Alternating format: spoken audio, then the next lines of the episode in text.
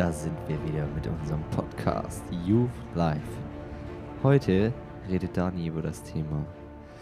Ja, ähm, Sexualität, muss man ganz klar so sagen. Und wie wir unseren Wert behalten und den uns Gott gegeben hat. Und ich freue mich darauf. Genießt den Podcast. Ja, viel Spaß.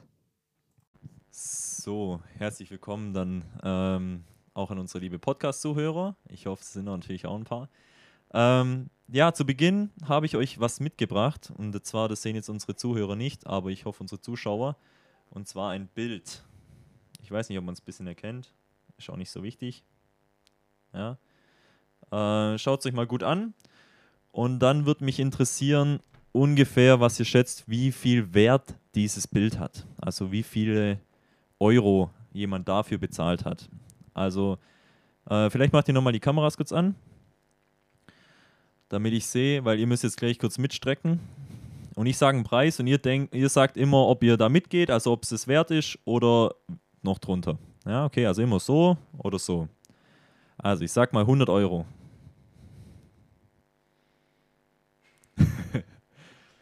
okay. Die Tibi sagt drunter. Die Ella sagt drunter. Und ein paar sagen drüber. Okay. Die, wo drüber sagen, äh, ich sag mal 1000 Euro. Okay. Yoshi, Ella, Joey, bist du auch noch mit dabei? Hast du es vorhin gesehen? Ja? Dann darfst du nicht mitraten. so, das Okay. Ähm, gut, dann sage ich mal 10.000 Euro. Wer glaubt, dass es noch 10.000 Euro wert ist oder mehr? Also Steffi steigt aus. Gut. Okay, das heißt nur noch Yoshi ist mit dabei und du? Okay, wer glaubt, dass es 100.000 Euro wert ist? Okay. Ähm, was kommt dann? Eine Million. Boah, immer noch. Okay, Ruben ist raus. Alles klar. Gut, 10 Millionen. Jetzt ist der Yoshi raus. Jödi zögert auch noch. 100 Millionen. Okay, 100 Millionen auf keinen Fall.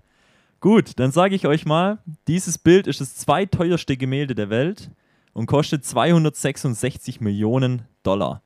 Hat jemand hingeblättert 2017 für dieses Bild. Ja, wer hätte das gedacht, gell? Man sieht dieses Bild, also ich habe mir so gedacht, gut, wenn ich mich eine halbe Stunde hinsetze, wahrscheinlich kriege ich was ähnliches hin. Also so, ups, äh, so ein paar Linien da zu malen. Ähm, gut, ist jetzt nicht die Schwierigkeit. verschiedene Farben, bisschen orange, bisschen gelb und dann pipapo, kriegt man das auch hin. Aber was bestimmt diesen Wert des Bildes? Äh, ich glaube nicht, dass der Künstler hingegangen ist und hat gesagt, hey komm, ich mache jetzt mal ein Bild von 266 Millionen Dollar, das wird richtig gut. Hey. Ähm, das glaube ich nicht. Oder ich glaube auch nicht, dass so Zuschauer vorbeigegangen sind und gesagt haben, hey, das Bild, Junge, auf jeden Fall Minimum 250 Millionen äh, Dollar zahle ich dafür. Also auf jeden Fall. Nee, sondern der Wert wurde von dem bestimmt, der es gekauft hat. Ja, das heißt, der, der den Preis bezahlt hat. Und genauso wie einer da hingegangen ist, keine Ahnung, fragt mich nicht, wie man so reich sein kann und so viel Geld haben kann, dass man hin sagt, komm, für diesen Bums hier äh, gebe ich mal kurz eine Viertelmilliarde Dollar aus ja, eine Viertelmilliarde Dollar, äh, um dieses Bild irgendwo in meinem Wohnzimmer aufhängen zu können oder in meinem Schlafzimmer oder sonst irgendwo. Also, ja. Er, aber er hat sich dazu entschieden, einen Preis zu bezahlen. Und die gute Message ist, für uns ist jemand hingegangen und hat noch einen viel, viel höheren Preis bezahlt als diese 250 Milliarden Dollar. Und das finde ich so genial. Wir haben es am Sonntag auch gehört in der Ostermessage. Jesus ist für uns auf diese Welt gekommen und hat echt was durchlitten, echt viel, viel ähm, Preis bezahlen müssen, um ähm, unser Leben, um unseren Wert zu erhalten. Weil, wenn wir nach dem, was, was die Bibel geht, sagt, nach dem, was die Bibel sagt, gehen, so rum, ähm, dann hätten wir es eigentlich gar nicht mehr verdient zu leben, weil wir Sünder sind, weil wir als Sünder geboren worden sind und weil wir eigentlich nichts tun können, um Gott die Schuld, die wir auf uns geladen haben, zurückzubezahlen. Aber er hat sich dazu entschieden, seinen einzigen Sohn zu opfern, der für uns gekommen ist, der für uns gestorben ist, und deswegen dürfen wir leben. Und deswegen, jetzt der äh, Bogen zu unserem heutigen Thema, haben wir so wunderschöne Körper, so wunderschöne Geister und Seelen. Das klingt jetzt ein bisschen weird, aber ihr wisst, was ich meine. Ähm, und darum geht es mir heute. Das ist mein Thema. Diesen unbezahlbaren Wert, den Gott uns schenkt, ja, den Jesus uns geschenkt hat durch seinen Tod am Kreuz. Wie wollen wir uns den behalten und wie gehen wir mit dem, was wir geschenkt bekommen haben, unserem Körper, weil es ist eigentlich nicht unser Körper, darauf gehen wir nachher noch ein, ähm, gehen wir verantwortungsvoll damit um, damit wir am Endeffekt äh, mit Jesus gemeinsam dann wieder feiern dürfen in der Ewigkeit, weil ich denke, das ist schon unser aller Ziel. Genau, und das ist auch mein Ziel heute. Ähm, ich will das so ein bisschen rüberbringen, was ist der göttliche Plan für die menschliche Intimität. Ähm, vielleicht auch Schmerz und Fehler aus der Vergangenheit aufzuarbeiten, die schon passiert sind. Und Sex an sich wirklich als Gottes Geschenk an uns zu sehen, weil ich glaube, ähm, in vielen Kreisen ist es ein bisschen so verrufen, ja, oder gerade in christlichen, oh, Sex und oh, Küssen und bla bla bla, alles gefährlich und alles ganz, ganz schlimm. Nee, wir werden heute äh, sehen, Sex ist was Wunderbares, Sex war Gottes Idee und ist äh, einfach eigentlich eines der besten Sachen, die, die er je erfunden hat. Und wie wir das schätzen lernen dürfen, darauf will ich heute ein bisschen eingehen. Warum ist es wichtig, dass wir über das Thema Sex vor der Ehe sprechen? Also ich spreche ganz bewusst darüber, weil keiner von uns ist, glaube ich, verheiratet aktuell. Soweit weiß ich nichts. Auch von einer Verlobung ist mir nichts bekannt in diesem Kreis. Äh, wenn, dann bitte kurz korrigieren. Aber ähm, ihr kriegt selber mit, ja, es geht so viel schief heute. So viele Ehen kap gehen kaputt. So viele selbst verheiratete Menschen haben ein kaputtes äh, Mindset, eine kaputte Vorstellung von dem, was Sex eigentlich ist. Und eine Hochzeit heißt nicht immer gleich sexuelle Reinheit. Also um das auch gleich mal wegzunehmen, nur weil es dann in einem, Sex, äh, in, einem, in einem Rahmen passiert, den Gott dafür vorgesehen hat, heißt es nicht gleich, dass jetzt alles erlaubt ist, dass alles okay ist und dass jeder, der, der das dann macht, wie er will, dass das alles so voll in Ordnung geht. Ja? Sondern man muss sich wirklich schon eine Einstellung vorher erarbeiten, die auch schon vorher anfängt in der Beziehung mit seinem Partner, mit seiner Partnerin. Äh, und deswegen will ich heute über das Thema sprechen. Sorry. Was ist das Ergebnis von sexueller Unreinheit oder von Verfehlungen, die wir im sexuellen Bereich haben? Ähm, zunächst mal, wir bekommen gebrochene Herzen. Ja? Scheidungen werden durchgeführt. Es gibt alleinerziehende Eltern, äh, Kinder, die ohne Eltern aufwachsen. Ja? Krankheit, Missbrauch, Vertrauensbrüche. Leute, die sexuell irgendwo belogen wurden, ja, oder die sexuell missbraucht werden, die können vielleicht ihrem ganzen Leben lang nie wieder eine richtige Beziehung eingehen, weil sie nie glauben, dass derjenige, der mit ihnen da die Beziehung eingeht, wirklich was Positives für sie will. Ja, müsst ihr euch mal vorstellen, ein Mensch verpasst eigentlich sein ganzes Leben, eine gute Beziehung einzugehen, das, was Gott für ihn bestimmt hat, nur weil er mal schlechte Erfahrungen mit dem Thema gemacht hat. Isolation. Leute wollen nicht mehr unter Menschen gehen. Leute wollen nicht mehr Beziehungen eingehen. Sie trauen sich nicht. Sie werden alleine äh, gelassen in ihrer Situation und, und sie isolieren sich auch selber vor der Gesellschaft. Und man verliert seinen Selbstwert. Ja? Man glaubt nicht mehr, dass man gut genug ist. Ja? Man geht dann überall hin und sucht in, im Sexuellen vielleicht auch seine, seine Erfüllung, seinen Selbstwert und denkt nur, wenn ich jetzt hier äh, dem, den und dem und dem und dem meinen Körper gebe, dann erst bin ich irgendwas wert, dann erst kann ich sagen, ja, ich bin wertvoll. Und es ist so schade, weil Gott sagt, nein, Dein Wert ist in dem, was ich für dich am Kreuz getan habe und nicht in dem, was andere Menschen mit deinem Körper machen. Ja? Oder auch ihren Glauben. Ja? Vielleicht kennt ihr jemand, ich weiß es nicht, äh, ich will auch gar nicht darauf eingehen, aber ähm, wenn in, in der Kindheit, selbst in der bewahrten Kindheit, sexuell was schief geht, ja, oder die vielleicht von anderen Freunden oder von älteren Leuten schlechten Einfluss bekommen, wie Menschen an dem festhalten, wie es die, diese Sünde, ja, diese Sucht, die es auch werden kann, äh, sie wegzieht von dem, was Gott für sie vorbereitet hat. Und dann äh, verlieren sie den ganzen Glauben danach und können nicht mit uns gemeinsam äh, die Ewigkeit verbringen. Das ist das Schlimmste. Und das ist die ultimative Folge von dem, äh, was passieren wird, wenn wir uns nicht richtig mit diesem Thema befassen. Gott hat uns diesen Körper gegeben. Ja, Gott hat uns dieses Leben geschenkt. Gott hat seine Kinder erschaffen. Er hat Adam und Eva geschaffen aus, aus ja, aus der Erde eigentlich und dann die Frau aus der Rippe des Mannes. Und was wir tun ist, wir verwalten quasi diesen Körper. Wir sind wie ein Mieter, der einzieht und sagt, okay, was mache ich mit diesem Ding hier? Alles klar, cool, ich bin ein Mensch, ich kann das machen, ich kann jemanden schlagen, ich kann aber auch jemanden streicheln, ich kann jemanden segnen, ich kann aber auch jemanden verfluchen und so weiter. Ja? Ähm, was mache ich mit diesem Körper? Das liegt in meiner Verantwortung. Und gerade im sexuellen Bereich, in diesem so extrem wichtigen, was wir werden später auch noch auf die psychischen Auswirkungen gehen, extrem bedeutenden äh, Teil unserer Menschlichkeit, äh, was machen wir da mit unserem, mit unserem Körper? Ich habe euch ein Beispiel, und zwar, vielleicht habt ihr das, wo ihr sagt, hey, komm, ich habe jetzt so zehn Jahre auf was gespart, ja, oder nur zwei Jahre oder nur ein Jahr oder nur fünf Tage oder keine Ahnung, wie, wie lange ihr halt braucht. Und dann kauft ihr euch was richtig Geiles. Also mein Beispiel ist meine Gitarre. Ich weiß nicht, wer es mitbekommen hat. Ich habe mal vor vier Wochen oder so ist meine Gitarre gekommen, so eine Mini-Taylor-Gitarre und ich habe darauf zwei Jahre gewartet. Ich, das war immer so ein Traum von mir. Ich habe damals meine erste gekauft, meine eigene. habe ich gedacht, irgendwann kaufe ich die mir so. Und, und dann ist die gekommen und ich dachte so, Alter, wie geil.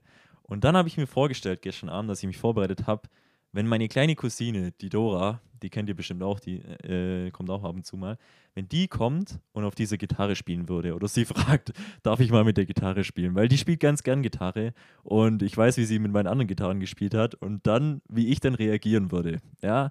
Und so habe ich es mir ein bisschen vorgestellt, natürlich noch in viel größerem Maße, wie Gott uns diesen Körper gibt und sagt, hey, was macht ihr mit diesem Körper? Und wir haben jetzt als Mensch, als äh, kleine Cousine von mir, die Entscheidung, okay, hau ich jetzt da rein, ja, wie so ein Oschi, oder äh, lass die mal kurz da rumfallen, oder äh, keine Ahnung, mach sonst was mit der, fuchtel ein bisschen in der Gegend rum. Ja, dafür ist sie nicht gemacht, dafür ist sie einfach nicht gemacht. Und dann kriege ich als Gitarrenbesitzer äh, wird mir hier ganz wuschig ums Herz, weil ich sage, hallo, ja, lass es mal lieber bitte da so stehen, okay? Und genauso geht es Gott, glaube ich, wenn er uns be beobachtet und wenn er sieht, hey, was machen wir eigentlich mit unserem Körper? Was machen wir mit dem Geschenk, das er uns gegeben hat? Von dem her haben wir eine übergroße Verantwortung eigentlich mit dem, was wir mit uns selber machen. Und darum geht es mir heute, wie wir mit diesem wertvollen Geschenk gut umgehen können. Mein nächster Punkt, den ich habe, übergib deine Sexualität Gott. Warum? Habe ich gerade schon ein bisschen angesprochen. Es ist ein Geschenk und es ist vom Schöpfer kreiert worden. Ja? Und wenn ich was schaffe, ja, wenn ich sage, okay, hey, ich habe was Wertvolles, ich habe was Gutes gemacht, auch kann auch was Psychisches sein. Ja, ich habe jetzt hier, äh, keine Ahnung, tolle Versicherungen verkauft. Ja, ich habe dem meinem Kunden hier jetzt gerade ein richtig, richtig gutes äh, Betreuungskonzept zusammengestellt und dann kommt irgend so ein Makler her und fragt meinen Kunden und sagt, hey, ja, ich habe da aber auch ein tolles Produkt. Dann sage ich auch so, hm, na, lass mal lieber, weil das hat alles schon so seine Richtigkeit. Und genauso hat Gott uns geschaffen und genauso hat Gott Sexualität geschaffen und er weiß genau, wo was hinkommt, er weiß genau, was wo an die richtige Stelle kommt. Und ich glaube, viele von uns, oder lange war das auch mein Bild, so, ähm, die denken, hey, als Christ, du hast unendlich viele Regeln für Sex. Also Sex ist sowas, hey, da musst du erstmal die komplette Bibel durchlesen und dann musst du noch ein Studium drüber machen und dann musst du erstmal fünf Jahre Beziehung haben und dann musst du erstmal heiraten und selbst dann musst du noch in äh, Ehevorbereitungskurs und so weiter, damit du dieses Thema endlich mal richtig gut durchforscht hast und damit du dann endlich loslegen kannst, äh, ja, und äh, das genießen kannst. Aber es ist nicht so. Es ist nicht so. Gott will von uns eigentlich, dass wir Sex so erleben, wie es er sich ausgedacht hat. Und ich glaube, wenn wir das mal wirklich erleben dürfen, wenn wir mal wissen dürfen, okay, hey, der hat sich das ausgedacht, er ist der Schöpfer, er ist der, der Creator von dem Ganzen, ähm, dann wird er schon auch wissen, was er da tut. Ja, dann wird er auch schon auch wissen, was das, richtige, was das richtige Umfeld, was die richtigen Regeln sind, was die richtigen Bestimmungen sind für dieses Thema, um es wirklich ultimativ schön zu finden und nicht als Waffe ähm, gegen uns zu verwenden. Sex ist gut, und es ist Gottes Idee, es ist sein Geschenk an uns. Ja? Ich habe es mir nochmal aufgeschrieben, weil es mir einfach so wichtig ist, das zu sagen und es euch klar zu machen. Und das erste Statement, das Gott an die Menschen gesetzt hat, an Adam und Eva im Garten Eden, war: Vermehrt euch und bevölkert die Erde. Hey, wie genial, oder? Also das, der erste Befehl, der erste Auftrag von Gott war nicht, hier geht hin und macht die, zu Jünger alle Welt. Nee, er hat auch nicht gesagt, hier betet mich an, als wäre ich der Beste. Ja, nee, hat er nicht gesagt. Alles, alles äh, nicht so wichtig. Das erste war, geht hin, vermehrt euch und bevölkert die Erde. Ja, also wir können sagen, sie haben, sie haben die Freiheit gehabt. Sie wussten, Sex ist was Gutes und Sex ist unglaublich mächtig auch. Ja, sie konnten die ganze Welt damit bevölkern. Apropos Macht, da habe ich jetzt auch noch einen guten Vergleich mal. Und da habe ich eine Frage an euch und zwar: Wasser ist ja zum einen die Quelle des Lebens, wie wir wissen. äh, kleiner Spaß. Äh, nee, aber Wasser. Was, wie ist Wasser, wenn es unkontrolliert ist? Wenn es in großen Massen und unkontrolliert ist. Also dann gibt es entweder gibt's einen Hurricane, ja, oder irgendwie äh, ein Tornado spült unendlich Massen an Land oder eine Überf Überschwemmung. Ja, also ihr kennt es bestimmt, wenn so richtig viel Regen runterkommt und dann fließt das Ding mal durch hier. Oder wenn es nur so kleine Teilüberschwemmungen gibt. Ähm, wir hatten bei uns im alten Haus so, ein, so einen Keller und dann ist immer das Wasser, wenn es geregnet hat, unten durch die Ritze durch. Und das ganze, immer der ganze Boden war komplett nass und irgendwie gar nicht geil, wenn dann alles so feucht ist und man das wieder trocknen muss und so weiter. Ähm, Wasser kann sehr, sehr eklig sein. Ja? Wasser kann sehr zerstörend sein auch, wenn es unkontrolliert ist, wenn es in großen Massen kommt und es unaufhaltbar ist. Aber was kann Wasser noch sein? Wenn Wasser kontrolliert wird und in die richtige Richtung geleitet wird, in einen Fluss oder in einem, einer schönen Flasche, ja, dass wir daraus trinken können, ähm, oder sogar mit einem Staudamm, ja, schön gestaut wird, dann kann die Energie, die Wasser in diese Richtung geleitet äh, gibt, kann ganze Städte, ganze äh, Regionen mit Strom, Wärme, Energie versorgen und wird so zu einer mächtigen Waffe eigentlich zum Guten. Ja? Und genau so ist es mit unserer Sexualität. Wir können es einmal komplett unkontrolliert lassen, ja, einfach komplett überall ausleben. Dann wird es aber, glaubt mir, wirklich nur Schaden anrichten, nur was Negatives.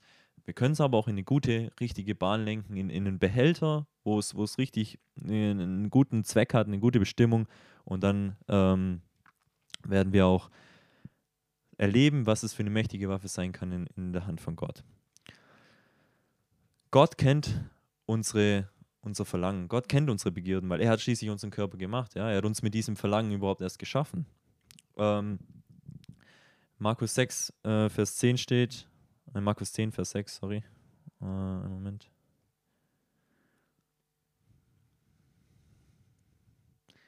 Aber Gott hat die Menschen von Anfang an als Mann und Frau geschaffen. Darum verlässt ein Mann seine Eltern und verbindet sich so eng mit seiner Frau, dass die beiden eins sind mit Leib und Seele. Sie sind also eins und nicht länger zwei voneinander getrennte Menschen. Und was Gott zusammengefügt hat, das soll der Mensch nicht scheiden. Ich glaube, ein sehr bekannter Vers, jeder von uns hat es schon mal gehört. Aber es steckt auch so viel Macht und so viel Power drin. Und äh, da lernen wir, Sex gehört in die Ehe. Ein Mann verlässt Mutter äh, und Vater, um eins zu werden mit seiner Frau. Ja? Eins, diese Vereinigung in der Ehe, das wird hier als dieser sexuelle ähm, Prozess beschrieben. Dahin gehört Sex. Das ist die Bestimmung von Sex. Das ist sein Purpose, wie man jetzt auf Neudeutsch sagen würde. Ja? Und nicht in irgendeine Beziehung mit einem flüchtigen Fremden oder mit einer schönen Bekannten, die man mal hier irgendwo abends in, im Club oder in der Stadt trifft, ja, oder vielleicht auch mit einer kurzen Beziehung seit vier Wochen, hey, alles klar, und geht's los? Oder äh, ja, wie es halt heute so auch in der Welt üblich ist. Ich meine, äh, immer wieder werden Witze darüber gemacht in Filmen oder sonst irgendwas. Was? Vier Wochen schon zusammen und noch nicht äh, hier, äh, ja, reingebuttert, ja, direkt wird man ausgelacht, ja, und direkt ist man so voll, wow, Alter, was seid ihr für welche? Ihr seid ja voll komisch drauf. Ähm, aber da, das ist einfach nicht das, der Zweck von Sex, ja. Und wenn wir also uns zurückbesinnen und sagen, okay, Gott, wir geben dir das Ganze hin, wir geben dir die Kontrolle und wir vertrauen dir, dann wird Sex, wie gesagt, zu diesem mächtigen Instrument, das uns stärker macht, das uns stärker auch zu unserem Ehepartner bringt, so wie es auch hier in, in Markus 6, äh, Mar ja, Markus 6, Markus 10, sorry, beschrieben wurde. Ähm, es, es, es wird einfach zu was mega, mega Schönem und was zu dem, was Gott auch vorgesehen hat. Und vor allem, es bringt uns auch näher zu Gott. Ja, ich glaube, das muss man auch mal klarstellen. Sex ist das, was uns näher zu dem bringt, was Gott für uns will. Also mega was Schönes, mega was Positives und weg von diesem Bild, oh, ist was Schlechtes und da müsst ihr aufpassen und da müsst ihr gucken und da müsst ihr, hey, aber mal ganz leicht, und darüber spricht man auch nicht, hey, also sowas, sowas fangen wir gar nicht an. Nein, es ist was Wunderschönes, Gott hat es uns geschenkt, warum sollen wir nicht darüber reden, warum sollen wir nicht gut und offen und verantwortungsvoll damit umgehen? Das ist unsere Verantwortung, weil, wie ich es schon vorhin gesagt habe, das ist mein nächster Punkt, Gottes Körper, unsere Verantwortung. Ja? Der Mann verbindet sich mit seiner Frau. Sie werden eins. Körperlich, geistig und emotional. Diese beiden Individuen, die vereinen sich und werden zu einem Menschen. Ja, oder zu einem Fleisch, zu einem Geist, zu einem, zu einem, äh, zu einer Seele. Und das passiert jedes Mal, wenn zwei Menschen Sex haben. Jedes Mal, wenn zwei Menschen Sex haben, werden sie geistig, emotional und körperlich eins. Ja. Und wenn ich mir das so höre und denke, ja, okay, eigentlich ist es dann doch nicht so schön, wie die Welt es ganz alles hinmalt, wenn ich dann vorher, bevor ich dann mit eine Ehepartnerin habe, ja, schon hier 15 Mal, 100 Mal, 500 Mal irgendwo das, äh, diesen Prozess schon durchgemacht habe, ja, mit, mit äh, tausend verschiedenen anderen Leuten. Ich meine, was ist denn, was bleibt denn dann von mir übrig, wenn ich jedes Mal komplett eins werde mit diesen Leuten? Ja, und diesen brutalen, äh, brutal emotionalen und, und intimen Moment gemeinsam mit so vielen verschiedenen anderen teilen muss. Ja, ich glaube nicht, dass das ist, was, was Gott für uns vorgesehen hat. Sexuelle Freiheit, wie es diese, die Welt manchmal so schön beschreibt und sagt, ja, hey, komm, ist doch, ist doch egal, du, du kannst schon machen, was du willst und ist doch nicht so schlimm und passiert doch nichts und so, ist doch, ist doch lustig und macht doch Spaß und alles. Sexuelle Freiheit, wie es in der Welt beschrieben wird, bedeutet eigentlich Sklaverei von Sex. Ja, weil das, da kommen wir jetzt zu diesem Negativen, wie es auch in, wie es vorhin beschrieben hat, als Hurricane oder als Überschwemmung oder ja, in diese unkontrollierten Bahnen kommt, bedeutet eigentlich, hey, wenn ich überall bin und mir überall diese Selbstbestätigung holen muss, dann lebe ich eigentlich in Sklaverei von diesem, von diesem Sexuellen. Ähm, anstatt zu fragen, wenn wir dann so äh, uns da überlegen, okay, was ist jetzt erlaubt, was ist, ist das okay, ist das okay, ähm, ist das Sünde oder ist das schon Sünde oder wenn ich so mache, ist das schon Sünde oder wenn ich so mache, ist das schon Sünde oder wenn ich so mache, ist das schon Sünde. Ja, anstatt immer so zu testen und zu fragen und zu gucken und zu sagen, hey, ähm, ist das Sünde oder will das Gott von mir, sollten wir uns lieber mal fragen, hey Gott, macht mich das zu dem Menschen, den du für mich vorgesehen hast? Macht mich das mehr zu dem, wie Jesus war? Unser Vorbild, zu dem wir immer aufstreben sollen, zu dem wir immer mehr werden sollen. In den meisten Fällen wenn wir uns das fragen, wenn wir so sagen, hey, äh, komm, das ist okay und das ist vielleicht auch noch okay und hier 1, 2, 3, 4, ja, äh, äh, ist, ist das alles okay?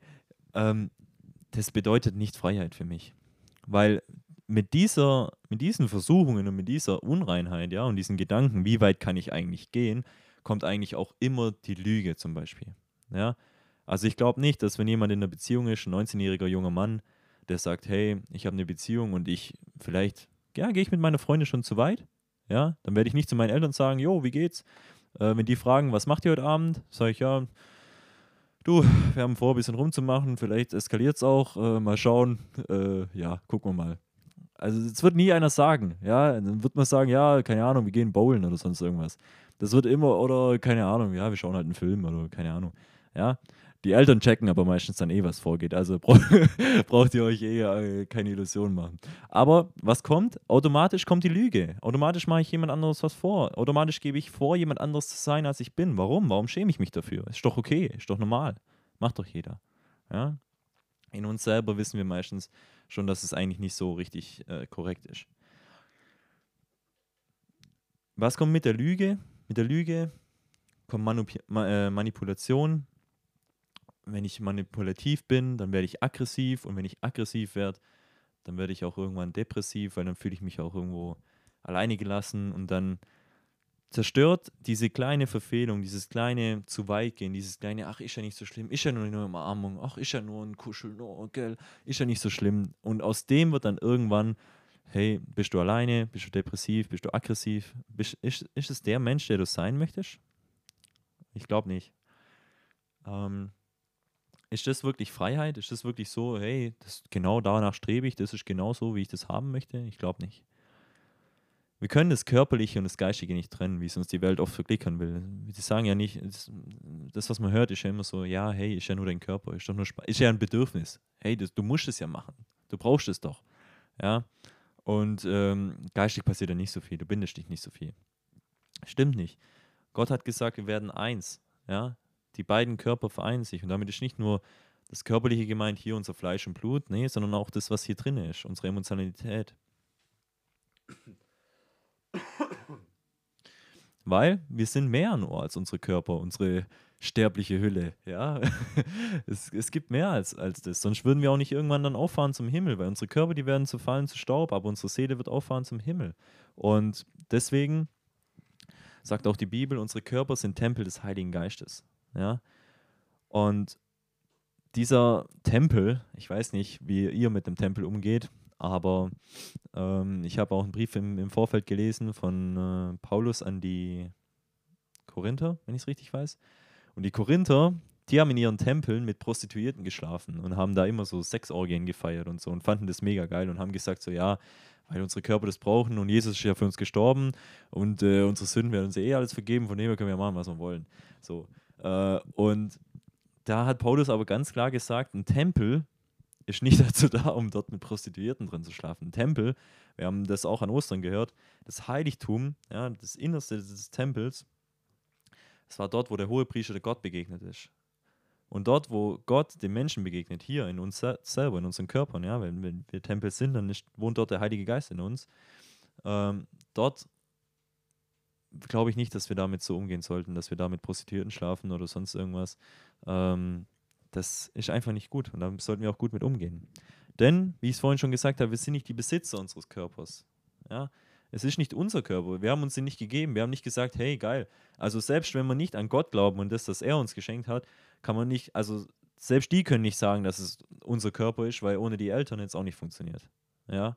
Ohne jemand, der sich dazu entschieden hätte, bewusst für diesen Prozess zu sagen, hey, ich zeuge jetzt jemand hier und äh, dass du draus geworden bist, äh, das ist nicht dein Verdienst. Du hast, du hast nichts dafür getan, dass du existierst auf dieser Welt. Ja, oder dass es dein Körper ist. Von dem her sollten wir damit verantwortungsvoll auch umgehen. Und wie ich es vorhin schon gesagt habe, unser Schöpfer, der, wo uns so gemacht hat, dass er genau weiß, was für diesen Körper, für dieses perfekte Kunstwerk, das er gemacht hat, gut ist, dem sollten wir auch vertrauen und dem sollten wir sagen, hey Gott, ich lege dir meine Sexualität hin. Ich vertraue dir, dass ich richtig damit umgehe, zusammen mit meinem Partner irgendwann, zusammen mit meiner Partnerin, ähm, aber auch schon von vornherein. Ich weiß, dass Sex etwas unglaublich Wertvolles ist, aber dass es dort, wo, wo du es platziert hast, dort, wo du deine Bestimmung draufgelegt hast, da ist es gut und da hat es auch positive Auswirkungen. Und ansonsten weiß ich, dass es zerstörerische Wirkung haben kann, dass es mich nicht zu dem bringt, was du für mich vorbereitet hast. Ich glaube, es ist unglaublich wichtig, dass wir uns das bewusst machen und dass wir uns sagen, hey, wie bewahre ich mir diesen Wert, den Gott mir geschenkt hat, ja, dieses wundervolle Kunstwerk, das wir sind, weil wir sind echt schöne Kunstwerke, nicht so wie das, was wir am Anfang gesehen haben, also aus meiner Sicht, äh, liegt ja immer im Auge des Betrachters, aber wir sind was wirklich Wertvolles, wir haben einen sehr, sehr hohen Wert, sonst wäre Jesus nicht für uns auf diese Welt gekommen. Und ich glaube, da mit diesem Preis, den, den er für uns bezahlt hat, das sollten wir auch verantwortungsvoll mit umgehen, ja, weil das ist nicht unser, unser Kunstwerk, das haben wir nicht gemacht, ja, wir können uns das Beste draus geben, wir können auf uns achten, wir können uns wirklich behandeln wie ein, wie ein Tempel. Und alles, was, was on top ist, alles, was noch mehr draufkommt, das ist das, was Gott uns gibt. Und dafür sollten wir echt dankbar sein und sagen, okay, dein Körper und ich stelle ihn auch in deinen Dienst und mach du das draus, was, was du damit tun möchtest. Und das ist das, was ich auch am Ende noch machen würde und äh, werde jetzt damit den Podcast kurz beenden. Vielen Dank fürs Zuhören. Bis bald. Dankeschön. So, danke Dani für deinen wertvollen Input. Ähm, war wirklich sehr, ähm, ja, aufschlussreich und äh, mit sehr viel Weisheit. Und ja, schaut ruhig nächste Woche wieder vorbei bei unserem nächsten Podcast. Danke fürs Zuhören. Tschüss.